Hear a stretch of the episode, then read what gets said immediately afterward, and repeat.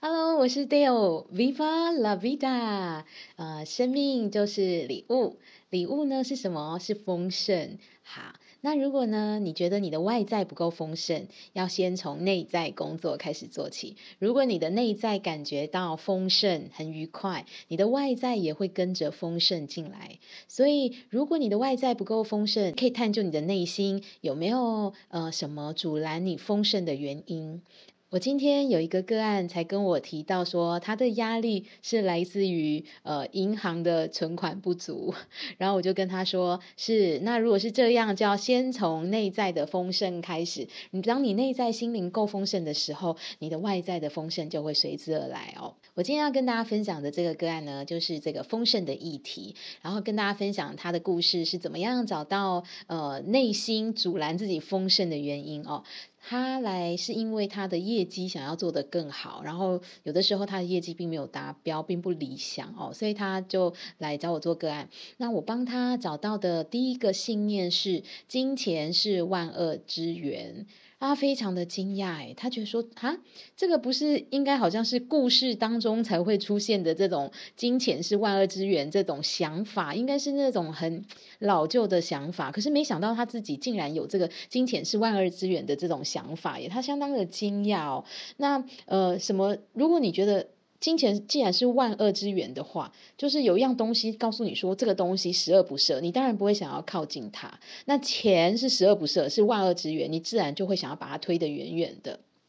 你不会让他靠近你，对吗？好，然后第二个呢，这帮他找到灵性和金钱丰盛不可以同时拥有，那这个也让他非常惊讶，因为他在信仰上非常的虔诚，也就是说不能同时拥有，就是 A 和 B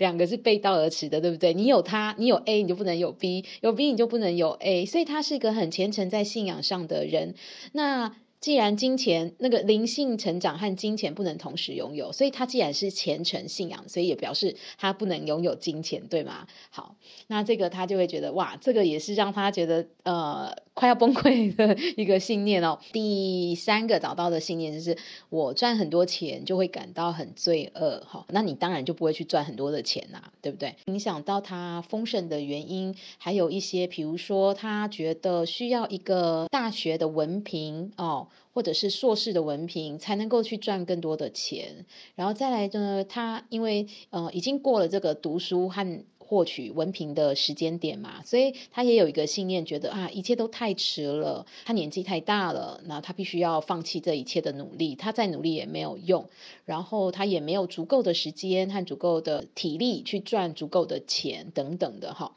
那他这个里面当然还有很多其他的一些对于未来的担忧啊、恐惧啊，还有过去曾经做过的一些投资失败的这种呃自我批判、后悔，还有怀疑能自己能力不足等等的这些部分。那这一切呢，我们都帮他把这些负面的信念、限制性的信念去做移除和转换，转换成正向的信念，他就会。主控权回到自己的身上，他的力量就会重新回来，他就会跟钱做好朋友，他就会知道怎么样去使用钱，怎么样透过正确的信念去把让自己有更多的力量，让自己去更呃去接近跟钱当好朋友，然后他才有可能靠近钱，才能有可能去赚到钱，去丰盛，呃，去享受钱，去好好的使用钱。